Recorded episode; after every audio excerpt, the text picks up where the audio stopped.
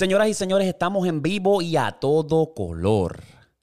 Ustedes saben que andamos on fire, andamos sacando el contenido rápido y furioso y el contenido está caliente ahora mismo. Gracias por el apoyo, pero quiero comenzar este podcast rapidito, rapidito, aclarando y hablando de esta situación que es bien delicada. Ustedes saben que cuando yo empecé este contenido, el propósito de Pata Abajo es básicamente a que tú escuches este podcast, lo veas y pases un buen rato y te tengas, ¿sabes? Te tengas que reír y gozar y, ser parte de la comunidad, ¿verdad? Eh, es. Esa es la misión de Pata Abajo, del contenido, que ustedes la pasen bien, pero también siento que tengo una plataforma a la medida que seguimos creciendo y quiero también tocar ciertos puntos ciertas cosas que a veces pasan alrededor del mundo que son bien delicadas. No me gusta ponerme muy político porque eso no es lo mío, nunca ha sido lo mío. Pero en esta situación que voy a hablar, de verdad que está cabrón y siento que, que, lo tengo que hablar.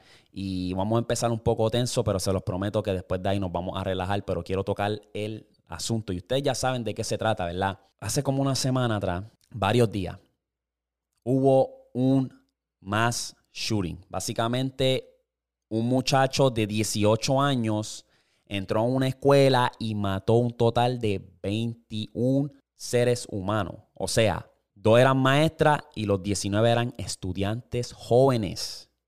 Súper jóvenes con un futuro brillante por encima de ellos, ¿verdad? Entonces, la situación es bastante delicada y es como que... Me quitarme el sombrero rapidito para hablar de esta situación, porque es que está cabrón.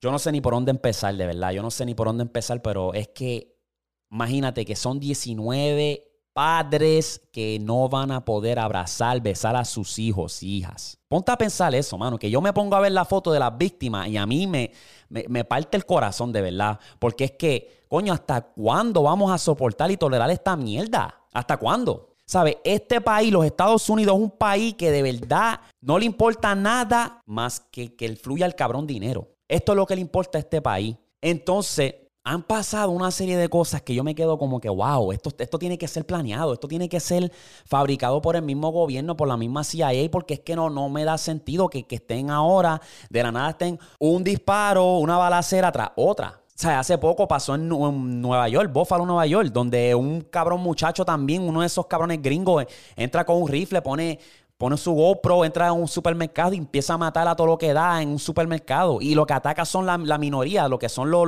los, morenos y gente de color, la raza. Es como que puñeta. Y después pasó otro, otra balacera que también se fueron unos hispanos, los mataron, desafortunadamente, ¿verdad? Y es como que ¡Pum! Y ahora con esta noticia, mi gente, de verdad que esto tiene que parar, esto tiene que ser desde que ya. Y yo creo que esto es fabricado por el gobierno porque tú me estás diciendo a mí que puede venir un muchacho de 18 años con un cabrón rifle, entra a una escuela, mata a 21 personas, 19 niños y no vamos a hacer tres carajos para resolver esta solución. Cuando pasó el 9-11 que las torres gemelas chocaron contra las torres, enseguida Inmediatamente pusieron seguridad máxima. ¿Por qué no pueden hacer eso con las escuelas? ¿Por qué tú no puedes tener una persona entrenada, sea militar, sea un entrenamiento, papi, de que alta, para poder defender y estar enfrente de la puerta de cada escuela? ¿Por qué no se puede hacer? ¿Por qué es tan complicado? No entiendo, de verdad, no entiendo. Y es que ¿Sabe? Mi sentido pésame a todos los padres que perdieron a su hijo, pero es que nada más de pensar que eso le puede pasar a mi hermana, le puede pasar un familiar de cualquier otro ser humano. Eso está cabrón. Uno va a la escuela a aprender y, a pasarla bien con los amigos de uno. Uno no va para allá a estar, ¿sabes?, en temor. Y entonces eso es lo que se trata. El, gobierno siempre ha querido temor, siempre ha querido implementar temor. Y se los dije. Si ustedes buscan mis primeros episodios, cuando yo estaba poniéndome bien serio y hablaba de muchas cosas serias, yo se lo dije a ustedes. Papi, el, el gobierno nos quiere mantener en vibras bajas. Por eso les digo, fuera de las noticias, no vean noticias porque les va a arrastrar las vibras bajas. Y tú tienes que proteger tus vibras a todo costo. Tú sabes, porque es que eso es el, es el propósito de ello. Entonces, ¿hasta cuándo es ya? ¿Hasta cuándo se puede hacer un cambio? ¿Qué, qué hace falta? Que, que vengan y mueran más inocentes. De verdad que me parte el alma, de verdad, me parte el alma y es como, ¿sabes? Está cabrón. No entiendo. Por qué este país está tan abajo. ¿Sabes? dicen que no, los Estados Unidos es la nación más poderosa, los Estados Unidos nosotros somos los mejores, somos los, los mejores en qué carajo. ¿En qué? El sistema está tan y tan jodido en tantos aspectos, en tantas categorías. Estamos diseñados para trabajar por el resto de nuestras vidas hasta que lleguemos a los 65 para retirarnos, ya que no podemos mover nuestros cuerpos, estamos todos viejos arrugados, tenemos que retirarnos, estamos esforzados porque el sistema está diseñado para eso. Y si tú no te despiertas, pues te quedaste en, la trampa del sistema. Está ese, está el sistema médico, que si ahora mismo tú sales de tu casa, te partes una pierna, tienes que ir para el, hospital. El, el, el ride de aquí al hospital, la ambulancia, si tiene que venir, son dos mil dólares arrancando. Pam, llegaste allí, te, operaron, boom, toma un bill de 30 mil dólares. Si no tiene aseguranza, estás jodido. Porque como quiera, teniendo aseguranza, como quiera, te buscan la manera de clavarte. No, esa aseguranza tienes que pagar ahora la coaseguranza. Que si esto, que si lo otro. Estudiantes que van a universidad los clavan por un tubo y siete llaves. Mano, de que tú vas a la universidad y cuando te gradúas, estás, en deuda seis, seis, dígitos para ganarte un trabajo de que te está pagando cinco, cinco dígitos y estás ahí apenas sobreviviendo. Fuiste cuatro, seis, ocho años a la universidad para estar sobreviviendo. Es como que esto tiene que cambiar. Esta mierda tiene que cambiar. A esta gente no les conviene. Yo no sé cuál es la razón, no sé cuál. Pero no les conviene a ellos ayudarnos. Porque esto de, los, de, las balaceras en la escuela, de chamaquitos yendo a la escuela con unas pistolas, eso lleva años. Es el único, este es el único cabrón país que acepta esa mierda, que el que pasa. El único país que donde pasan las balaceras en la escuela. Que llega el cabrón punto que tú tienes que como que, diablo, mando a mi hijo para la escuela o tú sabes. Yo vi un video que a mí me dio porque es que el chamaco dice, ustedes, o sea, el padre le pregunta a su hijo, ustedes hacen drills, ¿verdad? Y ustedes hacen drills de, de disparadores de escuela, ¿verdad? Y él, oh, sí, sí, eso lo hacemos. Y el, el, chamaquito lo hizo ver como si eso fuera normal. Porque dicen, hacen drills de, tornado, hacen drills de fuego, si hay un fuego en la escuela, hacen drills de cuando hay un terremoto, y también hacen drills de, de disparadores de escuela. ¿Qué hacer cuando entra un disparador de escuela? Eso no debe ser normal aquí en los Estados Unidos, pero sí es normal. Cuando yo vi ese video que el muchacho viene y dice como que mi hijo lo dijo tan y tan normal que yo me quedé en shock. Yo me quedé como que, puñeta, ¿por qué carajo esto es tan, tan normalizado. O sea, yo no entiendo, no entiendo, de verdad, que, a mí me, me, me... Como va este cabrón mundo, a veces como que no quiero tener hijos. No quiero tener hijos porque es que nada más de pensar... Yo tengo seis hermanos y si les pasa algo a ellos es como que me quedo yo. Y imagínate que, le pasa algo a mi hijo, que yo lo mandé a mi hija, lo mandé para la escuela. Estoy esperándolo con ansia. Cuéntame cómo fue tu día y que yo no pueda verlo más nada por un mamabicho, un cabrón, supuestamente con problemas psicológicos. Yo, de verdad que yo, creo que esto está planeado. Yo creo desde el fondo de mi corazón que uno tras lo otro, un incidente o una otra balacera tras otro, eso no es algo que pasa de casualidad. Eso no es nada que pasa de casualidad. Y como son blancos y tienen el cabrón privilegio, se salen con la suya. Porque si un moreno hace esa mierda, se mete un cabrón supermercado y se pone a matar personas todo lo que da, se meten ahí los guardias y los, lo tirotean hasta más no poder. Estamos hablando de que el chamaco está en esposado, lo están tocando aquí, pam, pam, pam, ¿estás bien? Mire, mamá, bicho, yo le estoy dando con una macana, yo le estoy dando hasta que, hacho cabrón, hasta que apenas pueda respirar, puñeta. También la me prende, ¿verdad? Y yo por eso no quiero hablar de eso, pero lo tengo que hacer. Yo no sé, de verdad, yo no sé si se puede hacer algo y me prende, estoy, estoy hervido. Este, no sé, no sé si se puede hacer algo. Yo no tengo fe en este país, yo no tengo fe y a veces quisiera irme para el carajo a, mudarme a, para Puerto Rico o para una isla privada en que nadie me moleste, que yo no tenga que ver noticias de, de, lo que está pasando aquí, porque esto, esto aquí es un desastre, esto aquí en los Estados Unidos esto es un circo. Y esta gente nos ven como bufones, los que nos están mirando de afuera nos ven como bufones, como que, diablo, estos cabrones. Sea, tenemos tantos problemas. Somos el país número uno. Yo creo que en obesidad, 70% está sobrepeso y 40% está obeso de aquí. Y no, no hacemos nada para el problema. El sistema médico te, te, te, te tienen empastillado hasta más no poder. Tienes depresión, toma unas pastillas. Tienes esto, toma unas pastillas. Toma, toma, medicina, medicina, medicina. Medicina, entre comillas. Y son pocos los elegidos que pueden ver esa mierda y decir, espérate, yo no voy a, yo no voy a caer en esto. Si tú eres uno de esos elegidos, protege tu energía, protege tus vibras, protégela, porque nos quieren arrastrar para abajo, nos quieren ahí abajo en el nivel de ellos. Esa siempre ha sido su misión. Y en cuanto a esto, siempre dicen que son las leyes de pistola, pero es que al final del día, pongan las leyes que pongan. Siempre van a haber personas buenas y personas malas. Y no importa. Porque las leyes en Puerto Rico, por ejemplo, están bastante estrictas. Y como quiera, eh, matan a cada rato por chiste. Hay que hacer un cambio, de verdad. Yo no sé qué se puede hacer para que ese cambio se, se dé, pero hay que hacer un cambio y hay que sacar para el carajo al presidente que tenemos actual. Ese cabrón lo están controlando desde el momento que él decidió ser presidente. Necesitamos un cambio, mi gente. Protejan su energía. Si tú eres el elegido, tú eres uno de ellos, protege tu energía, de verdad. Y de verdad que sigo rezando por los padres que perdieron a su hijo, a su familiar, a sus seres queridos. Eso, los maestros también. O sea, tú fuiste un día a trabajar y tú nunca pensaste que ese iba a ser tu último día. Estudiante, que tú estás lleno de alegría, tienes una imaginación cabrona. Tú nunca pensaste que ese iba a ser tu día. Yo tan solo de imaginarme lo que pasó, ese día me parte el alma, de verdad. Y, tienen que hacer algo y tienen que tener. Yo no sé, de verdad. Yo no sé. Anyway, dame, dame coger un. Dame respirar. Y volvemos a la programación normal. Pero que tenía que.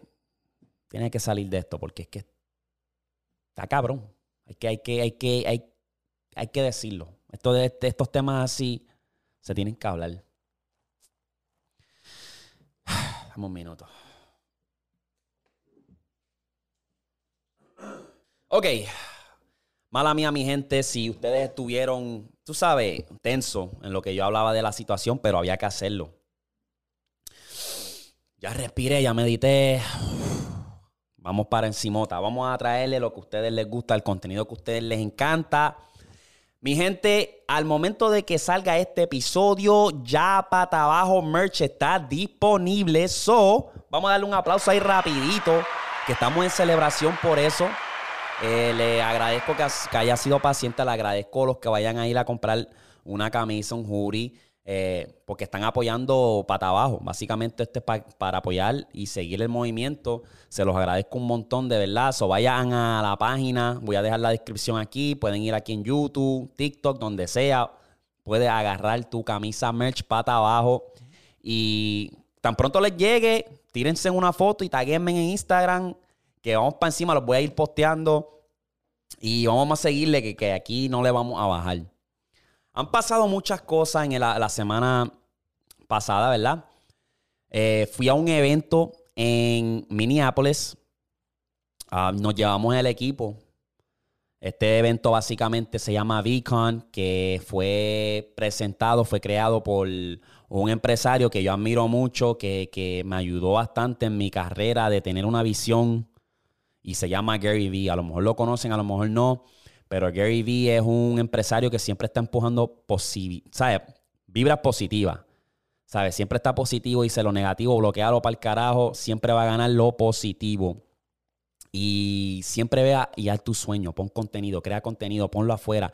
Haz lo que a ti te apasiona porque la vida es una y tú no quieres llegar a los 60 y tener lamento. Anyway, el punto es que él puso eso, ese evento, y fue en Minneapolis. El básicamente rentó un estadio de fútbol para poner este evento. Y era de jueves a viernes de la semana pasada. Y yo y el brother mío, saluda a Casey, fuimos, agarramos el equipo porque lo vimos como una oportunidad para seguir creando contenido para el podcast en inglés, Half Court. Y agarramos todo, pum, pum, pum, pum, empacamos todo y nos fuimos en carro. Eran 11 horas. Llegamos y, mira, yo te digo que la experiencia fue tan y tan cabrona que pasó tan rápido que yo sentí que estuvimos ahí un día nada más. De verdad, así de rápido pasó. Conecté con mucha gente. La comunidad de Gary Vee es una comunidad bien positiva. Siempre están buscando conexiones.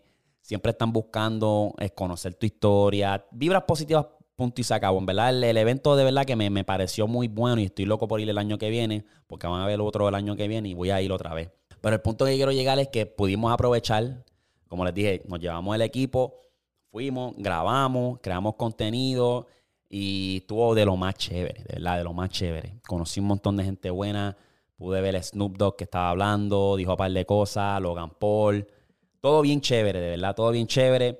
Y, mano, tuve con este, vi dos o tres TikTokers en el casi contenido en inglés, pero son bastante buenos, dan bastante valor y los vi, pude conectar con ellos y hice par de podcast. Pero creo que esto fue viernes conecté, hice un podcast y conecté con un muchacho y me hizo abrir los ojos bastante, mano. Pues yo tenía, yo estaba como que, en ese podcast habíamos hablado que yo estaba como que, ya yo estoy al punto, yo creo que ya pronto voy a, o sea, voy a renunciarle a mi trabajo porque es que ya me está, ya no me, no me hace, nunca me ha hecho feliz. Para decirlo así, nunca me ha hecho feliz. Pero que lo toleraba. Pero yo estoy al punto ya que aunque trabaje tres días a la semana y he estado así haciendo eso por dos años y he estado estirando cada peso que yo cojo, ya estoy aborrecido, ya estoy como que al punto ya máximo de que en cualquier momento puedo decir, mira, me voy. Boom. Y estuvimos hablando de eso y me dijo, mira, yo por lo que he podido conversar contigo en el podcast, el muchacho me dice, tú, tú tienes potencial, tú tienes potencial para crear cosas grandes y no tienes que depender de un trabajo necesariamente. Porque ahora mismo me dices que estás part-time, estoy seguro que si tú te pones por una vuelta, lo que tú haces part-time lo puedes hacer en cuestión de nada. Estamos en un mundo digital, un mundo donde crear contenido es la base y fundamento para muchas personas, muchos negocios, muchas marcas personales, ¿me entiendes? Y yo me quedé como que, wow, ¿sabes? Me dio. Lo más cabrón fue que el tipo es un experto en mercadeo y tiene su negocio haciendo mercadeo, ¿verdad? Pero después, cuando apagamos las cámaras, terminamos de hacer el podcast, ahí fue donde tuvimos la conversación. Tuvimos literalmente otro podcast sin las cámaras y el micrófono. Y ahí, papi, hablamos de la vida, hablamos de nuestra historia, nuestro pasado. Y, mano, overall, me abrí los ojos, me dijo, papi, tú tienes potencial, tú te limitas, tú no agarras tu propio consejo. Y yo le dije, yo siento que yo cojo 50% de mi consejo, ¿verdad? Porque yo siempre lo digo aquí, tú puedes llegar tan lejos que tu mente lo, ¿sabes? Te lo permita. Tú, si tú crees en ti, tú vas a llegar lejos. Gracias a yo creer en mí y gracias a ustedes. Pero si yo no hubiese creído en mí, yo no estuviese aquí. Yo no estuviese los 10K en, en, en YouTube, 10K suscriptores. Yo no estuviese haciendo esto tan consistente porque no, si no hubiese creído en mí, entonces él me dice, tú estás cogiendo tu consejo a 50%. Tienes un pie adentro y un pie afuera. Te falta el otro pie adentro de la puerta y ciérrala. Hazlo. Si tú estás infeliz por tu trabajo, deja el trabajo tuyo y, tú puedes ser un empresario, tú puedes ser, tú puedes hacer muchas cosas. Tú tienes ahora mismo dos, dos podcasts, uno en inglés y uno en español, y en TikTok tú has crecido bastante en los dos. Eso es bastante prueba para tu guild y social y buscar diferentes negocios donde tú los puedas ayudar a ellos a crecer su negocio a través de las redes sociales. Anyway, me abrió los ojos, me quedé como que, wow, ya lo es verdad. Es verdad, de verdad que tengo que meter mano, tengo que hacerlo. Y cuando regresé, trabajé dos días y estuve en la vibra más baja que podía estar porque no quería estar ahí ya. Y ese, como que, ah, puñeta. ahora mismo estoy tratando de agarrar toda la información que yo pueda, orientarme, prepararme bien, que venimos, papi, flow, empresario, flow, tú sabes, no nos vamos a dejar. So, ese fue una de las cosas y yo creo que un par de personas pueden estar en el mismo bote que yo. So, prepárate bien y cree en ti mismo 100%, que eso es clave, de verdad eso es clave. Ok, pasando a lo siguiente. Yo dije que no iba a hablar de Bad Bunny más nada. Yo lo dije, después que he viendo los últimos podcasts de nosotros, nosotros tenemos una mamadera cabrona con Bad Bunny. Yo lo dije, mira, papi, yo no voy a hablar de Bad Bunny más nada. El cabrón está bien duro, está rompiendo en todos los esquemas, pero me cago en mí, me cago en nosotros, que se lo tenemos bien mamado, hay que darle un break. Pero voy a hablar de Bad Bunny, ¿verdad? Hay un documental que yo creo que ustedes vean de Bad Bunny. Es un documental que está bien puesto. ¿Sabes? Está puesto por un americano llamado Jake Seaman. Este muchacho ha puesto este documental. Papi, esto es una obra de arte, de verdad. Me, me dejó como que, wow. Súper motivado, una. Dos, de la manera que él puso este documental, es una obra maestra. El documental dura 58 minutos y habla de la carrera de Bad Bunny desde principio hasta lo actual. Desde que trabajó en el supermercado en Econo en Vega Baja hasta la super mega estrella ícona que es hoy. Habla de, lo, de las situaciones que han pasado en Puerto Rico, el huracán María, lo de Ricky Rosselló. Bueno, el, documental se lo recomiendo. Voy a dejar la descripción aquí. Vayan a verlo, pónganlo en en YouTube, documental de Bad Bunny y el que sea de 58, 58 minutos, vayan a verlo porque es un documental que de verdad merece sus flores, merece más views, merece todos los comentarios del mundo porque es que el muchacho la mató, la, la rompió y lo más cabrón es que este tipo es americano y él es bien fanático de Bad Bunny, esa es la influencia que tiene este cabrón macho. O sea, tiene un americano que, que él se mudó para Puerto Rico y se dedicó a hacer este documental. Creo que le tomó de 6 a tres meses, algo así. Le quedó cabrón, vayan a verlo. Voy a dejar la descripción aquí en el de esto de YouTube. Y si nos están oyendo, pues posiblemente estén en Spotify y Apple Podcast. Por ahí me habían dicho que hablara de la situación de Molusco y su hijo, Ocean, ¿verdad? Me lo pidieron a grito. Pero yo me puse a pensar y como que no. Lo único que yo puedo decirte es que el calma, tarde o temprano, te va a llegar. Y lo que tú pones afuera es lo que vas a recibir, ¿verdad? Molusco, una de las razones por la cual no me gustaba mucho su contenido, especialmente antes, es porque el tipo se, se, empeñaba en bochinche, se empeñaba en seguidamente las noticias que salía caliente y si tenía que destrozar a un personaje o alguien, lo hacía por base a la noticia que salía. Y yo como que veía eso y como este cabrón no me gusta esa vibra, no me gusta. Entonces se burla de la gente. Estaba bien. Ahora yo entiendo yo, viste, yo casi no veo su contenido por esa misma razón, como que esa vida a mí no me gusta. Eh, ahora creo que la ha bajado, creo, viste. Me pueden, me pueden correr, pero yo creo que el calma es, real y este fue el, ejemplo perfecto. Si no sabes lo que estoy hablando, googlealo. No te lo recomiendo, pero googlealo, dile a un pana o qué sé yo. Yo no, no voy a hablar de eso porque yo también como me pongo en la posición de él como padre, pues eh, está cabrón la situación. Pero el karma es real, es lo único que yo te puedo decir. El karma es real y lo que tú das es lo que vas a recibir. Si tú siempre estás positivo, créeme que lo positivo te va a llegar a ti, te vas a rodear de gente positiva. Si estás negativo y siempre estás poniendo eso afuera, créeme que también eso te va a llegar. El karma es real, de verdad. Y es lo único que te voy a decir en cuanto a eso. Ok, vamos a pasar a lo siguiente. Vamos a pasar a la NBA rapidito y yo voy a tocar aquí algo rápido. Mano, nosotros a veces por lo menos yo, yo soy fanático de LeBron full. Fanático de LeBron, pero LeBron es uno de esos jugadores que tiene hater con cojones. Pero LeBron y Golden State hicieron ver llegar a la final tan fácil que a nosotros se nos olvidó lo difícil que es para llegar. Lo difícil. Estamos hablando de un solo hombre y un equipo, obviamente. Pero mira eso, mira la diferencia. Al final, Golden State acaba de llegar a su sexta final en ocho años. Mira qué fácil lo están viendo esos cabrones. Y LeBron, que fue a nueve finales corridas. Que todo el mundo, no, que si el este es bien débil, que si el este esto, que si el este lo otro. Si el este fuera tan débil, ¿por qué otro equipo no ha ido back to back o tripit o four pit a la final? ¿Me entiendes? ¿Sabes? Tenemos que admirar y apreciar la grandeza que está ahí en nuestra, ahí al frente de nuestras manos. LeBron es una bestia. LeBron es uno de los mejores de todos los tiempos. Y lo digo así porque es que todo, todo es por era y son dos jugadores diferentes cuando hablamos de Michael Jordan y LeBron James. Son dos jugadores diferentes, han creado jugadores que nunca vamos a ver en nuestra era. O sea, después que se retire LeBron, no vamos a ver otro jugador como LeBron. No, no hemos visto, bueno, Kobe cerca, pero no pudo superar a Jordan. Pero el punto que quiero llegar es que no subestimen, mi gente, no subestimen que las cosas no están fáciles. Y Goleste acaba de llegar a, su sexta final. Yo creo que ya van a ganar el otro campeonato. Sinceramente, yo aprecio mucho el sistema de Goleste, aprecio mucho, ¿sabe? La grandeza de Curry, lo, lo, talentoso que es. Aprecio mucho Clay Thompson, que es el que los salva. Clay Thompson es el clutch del equipo. Clay Thompson es el que los salva. Es el salvador de y Draymond Green, papi, es el que mantiene el control. Buen playmaker, buen sea, defiende bien. El equipo está sólido. Tiene un sistema bueno. Tienen al, al muchacho Jordan Poole. Está duro. Chamaco está creciendo, está aprendiendo. Anyway. La serie, espero al que salga este podcast, la de Miami-Boston. Yo ahora mismo Miami está apretado. Yo tengo a Miami ganando la serie yendo a la final, pero están apretados, las lesiones han jodido todo y no voy a dar, no hablar, no voy a hablar más. Porque a veces doy una predicción y se, va a la mierda y cuando sale el podcast está ya añejado, ya no sirve para nada. Ya mi predicción no sirve para nada. Espero que se vaya a 7 es lo que voy a decir y que gane el mejor, porque los dos están duros. Lo que pasa es que están lesionados los dos. Pero Boston ahora mismo está un poco más saludable. No sé.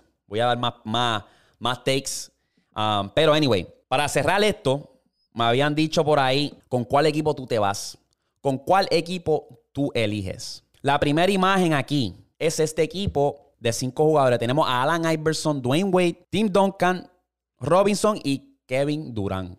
Ese es el equipo número uno. El equipo número dos tenemos a Michael Jordan, Scottie Pippen, Dennis Rodman. Se me olvidó el nombre de acá, el puñeta, el de allá arriba. Diablo, hubiese hecho mi, mi de esto. Tracy McGrady y se me olvidó el nombre este que es de Houston. Y por último, tenemos a Steph Curry, Kobe Bryant Magic Johnson, Shaquille O'Neal y LeBron James. Yo creo que esta está súper fácil. Pero me lo sugirieron, me lo enviaron y gracias al brother que me envió esto. Pero esto está súper fácil. Los Lakers. ¿Sabes? El equipo de los Lakers con Curry, Kobe, LeBron, Magic y, y Shaq. Ese equipo les gana a los que mencioné ahora mismo. Fácil. Barrio. Súper fácil. Comenten ustedes qué ustedes piensan que gane ahí. ¿Con qué equipo te vas tú? ¿Qué equipo tú crees que gana? ¿Alguien le gana a ese equipo de los Lakers? Vamos a llamar a los Lakers porque están amarillos.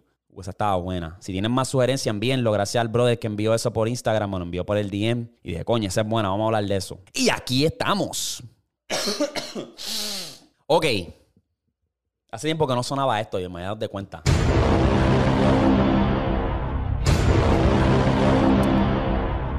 Ok, últimamente a mí me ha estado como que interesando un poco hablar cuando hago estos podcasts yo solo. Hablar de casos que no, no han estado resueltos. Tengo una, les tengo una bastante jugosa, ¿verdad? ¿Qué pasa si tú andas manejando un tren y tú ves a dos muchachos, dos adolescentes acostados ahí en medio de la pista de un tren? Lo estás viendo de una milla de distancia ¿Cuánto tiempo tú crees que se tarda un tren en frenar para poder salvar a esos dos adolescentes? La respuesta es casi no tienes tiempo. Pues esto es un caso de dos adolescentes que murieron porque se quedaron dormidos, entre comillas, en unas vías del tren. Eso es lo que proclaman los investigadores. Pero eso no es así. Y este caso hasta el sol de hoy no está resuelto por la FBI. Este caso todavía sigue siendo un misterio, pero esto es lo que está interesante y se pone bastante bueno. Entonces, lo más cabrón de todo es que esto pasó por la noche, esto pasó un sábado. Este incidente se vio raro y se vio como un suicidio, ¿verdad? ¿Qué hacen dos adolescentes en la noche, acostados, simultáneamente? Estaban los dos juntos, de que alineados, acostado en, el, en, el, en unas vías del tren. Este incidente pasó en Arkansas, en una ciudad pequeña cerca de Little Rock. Lo más cabrón es que como es una ciudad pequeña, esa ciudad es bastante controlada. Por eso es que los investigadores lo dieron como suicidio. Pero ¿cómo que suicidio ¿Sabes? Si tú buscas el caso, el caso dice que ellos estaban disque arrebatados, intoxicados de mucha marihuana. Pero es como que, como diablo, tú te intoxicas de marihuana y a ti te da con acostarte en las vías del tren. Que eso fue lo que dijeron los investigadores. Mira, estos muchachos fumaron mucha hierba, se acostaron los dos intoxicados ahí y no se dieron de cuenta que venía un tren. No, papá, eso no es así. Para hacerle la historia larga, corta, básicamente estos dos jóvenes estaban en una noche y ellos les gustaban porque eran mejores amigos. Uno se llamaba Danny, otro se llamaba Kevin. Estos dos eran mejores amigos y ellos estaban básicamente ya, ¿saben? High school y todo eso, pero este sábado a ellos les gustaban todos los, casi todos los sábados irse a cazar. ellos tenían como una escopeta chiquita de esa y una linterna y se iban por la noche a cazar en el tú sabes, en el bosque, en esa área así, pues se dice que por ahí en esa área había mucho tráfico de droga, ¿sabes? Mucho tráfico de droga, mucha... Entonces ellos estaban por ahí que ellos vieron algo que no debieron de ver. A lo mejor vieron mercancía llegando porque todo llegaba por aire y por ahí se, se, se, dice que también había como un de estos de aviones, donde llegan los aviones y que ellos estaban por ahí curiosos, tratando de salirse de cacería y ellos vieron algo que no debieron de ver. Esto hizo que los narcos reaccionaran y dijeran, espérate, este es un testigo ya. hay, que, hay que matar a estos dos porque si nos ponemos a ver la autopsia, que es lo que está interesante, dicen que estaban intoxicados de marihuana, dijo un doctor. También tenían, estaban envueltos en una, como una funda verde, o sea, de su cuerpo, y tenían daños cerebrales, como si lo estuviesen dando en la cabeza. O sea, eso es lo interesante de todo esto. Entonces, si a ti te dicen, mira, este, tú eres el padre de las víctimas y dicen, mira, fue un accidente, de verdad, los, los dos estaban o sea, están ahí acostados. O sea, es como que no da, no da sentido. Y da la casualidad que hace como un año atrás pasó un incidente similar cerca de Oklahoma. Básicamente, dos personas lo, dejaron ahí muertos y les, los mataron y los dejaron ahí. Entonces, cuando tú ves la autopsia también, este, estaba, la sangre estaba más oscura, el cuerpo estaba frío, que indica también que pues lo mataron, que ya estaban muertos, ¿sabe? Que no lo pudieron salvar de las vías del tren porque ya estaban muertos, no respondían porque el, testigo que estaba guiando, el, estaba manejando el tren, dijo, él trató, él siguió y ninguno de los dos se despertaron, ninguno de los dos se movieron, no, nada. eso indica que ellos ya estaban muertos. Pero ¿quién realmente los mató? Entonces lo más cabrón del caso anterior que pasó en Oklahoma es, es similar. Básicamente dos, dos jóvenes de 21 y 22, como les dije, y encontraron una, o sea, y cerca de donde murieron esos jóvenes había una, un laboratorio de, crack, de droga. So, Está sospechoso, pero anyway, a lo que iba. Ah, una semana después que enterraron a los jóvenes, el doctor había declarado que estaban intoxicados de HTC, lo que, que es lo que te hace que tú te arrebate, básicamente, una sustancia de marihuana. Y eso no, como que no encajó bien con la familia. Como que la familia quería más respuesta, como que esto no, no me da sentido. Yo quiero abrir el caso porque lo querían cerrar también. Y la familia dijo que no, quiero que se investigue y se llegue al fondo de este caso, porque esto no me da sentido. So, a todas estas cerraron el caso, pero la familia como quiera siguió batallando y dijeron, mira, no, esto no puede ser así, abran el caso. Y para abrir el caso, para que el caso sea abierto, tienes que pedir diferentes opiniones de otras especialistas, como son doctores, detectives.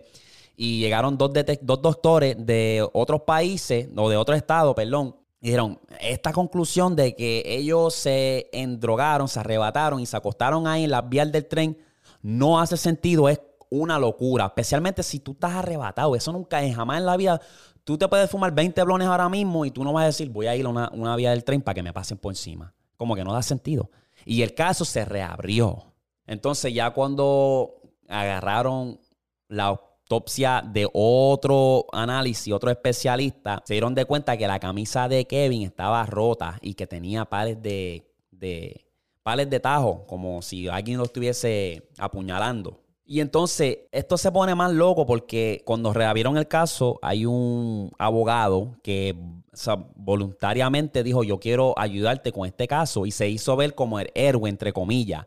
Entonces este caso ya lleva varios años y este abogado se está haciendo como la persona buena, como que los quiere ayudar. Pero ¿qué pasa? Que algo raro está pasando con los testigos alrededor de lo, del incidente. Uno a uno los empezaron a matar a cada, a cada testigo. Y es como que se dice que, pues, eh, básicamente el abogado está, tiene alguna asociación con los asesinos de los dos muchachos y que tiene que ver con droga, básicamente porque ese era el, trabajo del abogado, ir a donde los testigos y hacerle par de preguntas que tú sabes, que tuviste aquella noche, que te enteraste y uno a uno se fueron muriendo. Tú sabes, está, está cabrón. O sea, a todas estas, la conclusión, que el caso todavía sigue abierto y todavía no lo han tenido conclusión porque hay muchas piezas, pero al final del día no lleva a nada. Y se dice por todas las conclusiones que tiene, tuvo que ver con droga, pero como limpiaron a todos los testigos, era una ciudad pequeña, nadie quería hablar, todo el mundo tenía miedo,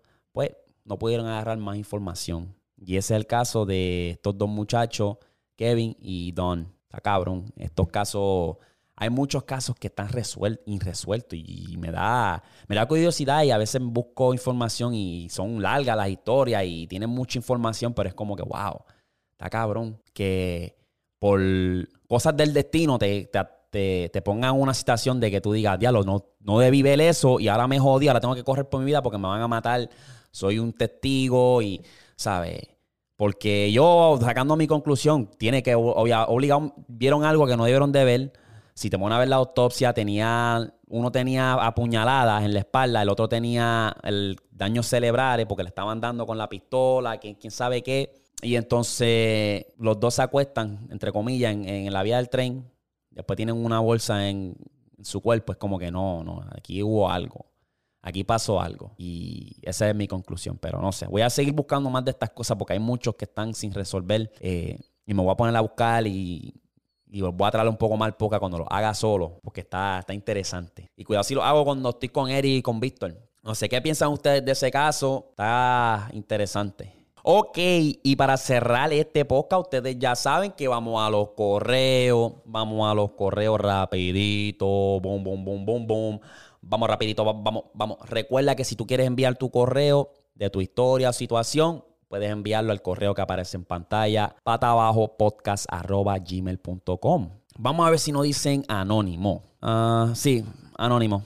Anónimo. Y este dice así. Ok, vamos a ponerle título a este email. Yo le voy a poner mis propios títulos. Como ustedes, cabrón, no quieren enviar, dármelo, ponerle título a sus propios emails, yo le voy a poner el título. Este dice, me tiré a la novia de mi primo. Dice, hola, vengo a contarle algo que me pasó hace dos semanas. Yo tengo 13 años y pues yo iba a visitar a la novia de un primo y nos poníamos a ver películas de miedo. ¿Qué diablo tú haces visitando a la novia de tu primo? Pues yo iba a visitarla. ¿Qué tú hacías visitando a la novia de tu primo? Bueno, vamos a seguirle. Nos poníamos a ver películas de miedo y en una de esas películas vimos Viernes 13. Y esa película hay escenas para mayores. Y pues se me paró el pene. Y ella se dio de cuenta y me lo tocó. Una cosa llevó a la otra y tuvimos sexo. Ahora no sé qué hacer. Porque aparte de que es la novia de mi primo, saben que es mi primo y me siento mal porque al final del día me comía la novia. Que por cierto está buena. Mm. Ok, mano, el daño ya está hecho. Yo te voy a decir a ti y te voy a dar un consejo no vuelvas a hacer algo así. Tú eres un lechón. Una que yo no sé qué diablo tú haces en la casa de la novia de tu primo. No sé. No sé cuál es la confianza. Y me cago en ustedes porque ustedes son, tienen 13 años. Tienen 13 años y tienen más historia que los fucking Kardashian. ¿Sabes? Yo, tú, si ella no. Deja que ella, la novia de tu primo, sea la que diga que dé la mala noticia. Yo, tú me quedo callado porque ya hiciste el daño. Te tiraste un oink oink. Cerdito Tenga cuidado, siervo, con lo que haga. Y espera que la, novia dé la mala noticia. Y ahí, pues, o, lo haces tú. O vas tú donde él y dices, mira, me comía tu novia, déjate de ella, es un acuerdo, yo soy un puerco, qué sé yo. Tú estás en una situación bastante fea. No sé qué tan serio sea la relación con tu primo y la novia que te comiste, pero tienes 13 años, no creo que sea que se van a casar. Están todavía curiosos y eso, pero estás cabrón. Estás cabrón. De verdad. Ok, vamos a pasar al siguiente correo que viene, nos dijeron anónimo, viene de Josniel. Saludo, brother. Vamos al correo. Dice, bueno, tengo 13 años y me gusta una muchacha. No he hablado con ella, pero una amiga le habló de mí. Y el lunes voy a conocerla. ¿Me puedes dar un consejo de lo que debo decir y lo que debo hacer? Me gusta mucho. Consejo que te puedo dar rapidito es que, mira, tienes que tener dos cosas en mente. Una, no tenerle miedo al no. Esto es en el futuro, ¿verdad? No tenerle miedo al no. Ahora mismo tu amiga te está dando un alley porque tú no tienes los cojones, las bolas para hacerlo. Y no te sientas mal. No te sientas mal. Pasa, ¿verdad? Que a veces nos ponemos en nuestra cabeza y decimos, me gusta, pero, hacho, no le quiero hablar yo fui tímido en, algún punto de mi vida. Fui tímido que era como que, diablo, me gusta esta chamaca y a veces me pongo a pensar, diablo, en sexto grado, séptimo, octavo, diablo, me gustaba aquella, me gustaba y nunca la hablé, qué sé yo. Pero ya tienes que poner a esa vuelta de tú decir, mira, tengo que estar bien con los no y tengo que tirarme y decirle, mira, en verdad tú me gusta. Tienes que practicar. Y de la única manera que tú vas a practicar es haciéndolo te vas, a ir mejorando. No la vas a pegar de la primera. Con esta muchacha te están dando en alley tú vas donde ella, tú le dices, mira, un placer, me llamo fulano, mira, este, yo te voy a ser, ¿sabes? Sincero, en verdad. Ya, ¿sabes? Mi amiga lo confesó, pues tú me gustas. Y me gustaría conocerte mejor. Y siempre, ¿sabes? Si ella te da la verde y te dice, ah, pues sí, yo estoy igual y me gustaría conocerte. Ten en mente siempre, sé tú, siempre. Sé el número uno, sé tú. Número dos es si tú eres una persona bastante carismo, ¿sabes? Que tienes buena carisma, eres, ¿sabes? Hazla reír, hazla reír. Habla con ella, pregúntale cuáles son sus metas, qué le gusta. A lo mejor buscan algo que tienen similares intereses. Y ya, hazlo, practica. Mientras más no tú recibes, más vas a estar acostumbrado a los no. Y más vas a poder hablarle a una muchacha que te guste. Las muchachas lo que ellos quieren es un payaso, quieren a alguien que esté bastante confiado en él mismo, que sepa lo que quiere y que tenga ambiciones y metas. Esto ya cuando vayas creciendo, para que ya lo tengas en mente. No te mates mucho. Sé tú, confiésale, pásala bien. Y si te dice que no, no, te, no me gusta, esto no va a funcionar, pues ni modo, tú sigue para adelante y ya. No te roches, no te digas, diablo, no le voy a tirar a ninguna otra mujer porque, ay, puñeta. Nah. So, suerte con eso, papi, me das, me envía un update. Bueno, señoras y señores, con esta vamos a culminar. Eh, espero tener pronto a los brothers nuevamente que están, visto el está de turista. Está, llegó de Puerto Rico, ahora se fue el fin de semana para el río aquí. Uh, anda al garete por ahí en la carretera, dándole duro, duro, duro. So, o sea, si yo lo permite, ya la semana que viene tengo a los dos, tengo uno de los dos, el que esté disponible. Pero esos son los dos brothers que, que, me ayudan a romper este cabrón posca. Saludo a los brothers que están por ahí dando bandazos. Y con esto los dejo, mi gente. Recuerden mantener sus vibras acá arribota. dale like, subscribe, comenta. Y no te olvides de comprar la grasa pam, para que sigas apoyando a la mafia. Boom, patabajo posca. Los veo, mi gente, los quiero. 먹어도.